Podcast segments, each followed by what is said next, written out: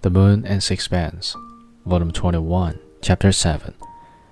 I should have thought sometimes you couldn't help thinking of the past. I don't mean the past of seven or eight years ago, but further back still.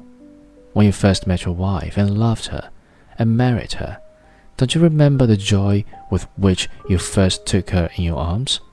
I don't think of the past. The only thing that matters is the everlasting present. I thought for a moment over this reply. It was obscure, perhaps, but I thought that I saw dimly his meaning.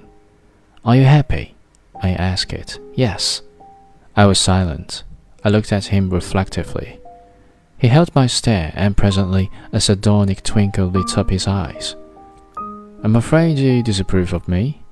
Nonsense, I answered promptly. I don't disapprove of the boa constrictor. On the contrary, I'm interested in his mental processes.